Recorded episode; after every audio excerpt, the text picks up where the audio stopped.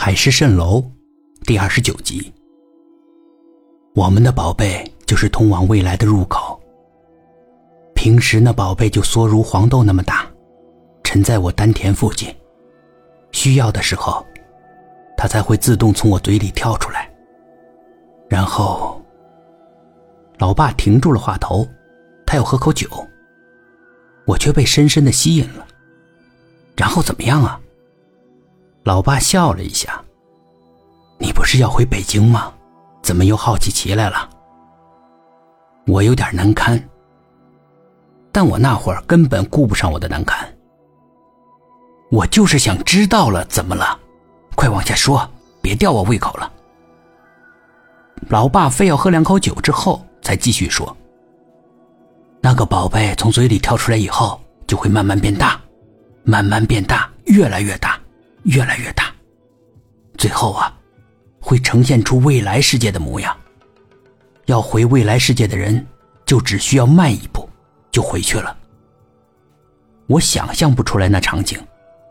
老爸又解释了两句，就放弃了。哎，到时候你就知道了。当年啊，你爷爷啥都没跟我说，我不也是很清楚了。我想了一会儿，这功夫。老爸已经喝完一瓶酒，他在开第二瓶。那东西像黄豆一样，在平时的时候就沉在你丹田附近。嗯，那是种什么感觉啊？没什么感觉，基本上没感觉。哎，有了那个小黄豆，你用刀割自己，伤口就能马上复原如初。你想喝多少酒就能喝多少酒。老爸一笑。他补充了：“有了那个宝贝，我想在水里潜多久就能潜多久。”我又旧话重提：“为什么呢？”关于潜水，我大概明白原因。这个宝贝能给我提供氧气，所以呢，我根本不会在水里淹死。那小黄豆怎么能够给你提供氧气呢？那个小黄豆包含着未来世界，一点氧气算什么？不是小意思吗？逻辑倒也对。有了那非凡的小黄豆，多喝点酒更不算什么，多少酒也能被未来世界消化掉。可以这样理解吗？那个小黄豆是通向未来的入口，而我们世世代代就是这个小黄豆的守护者。大概我总结的到位，老爸赞赏的瞧了我一眼，不错。为了守护这个小黄豆，我们得忍受孤独，保守秘密。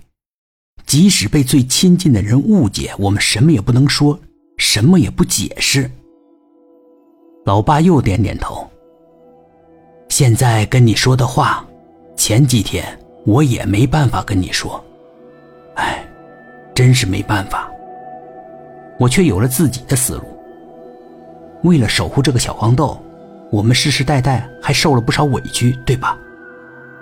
老爸不否认。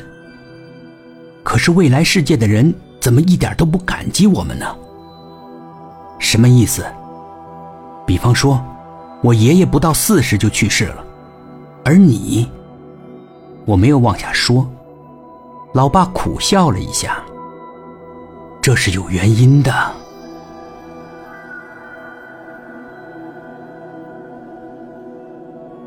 本集故事播讲完毕，点击上方的订阅，订阅不迷路。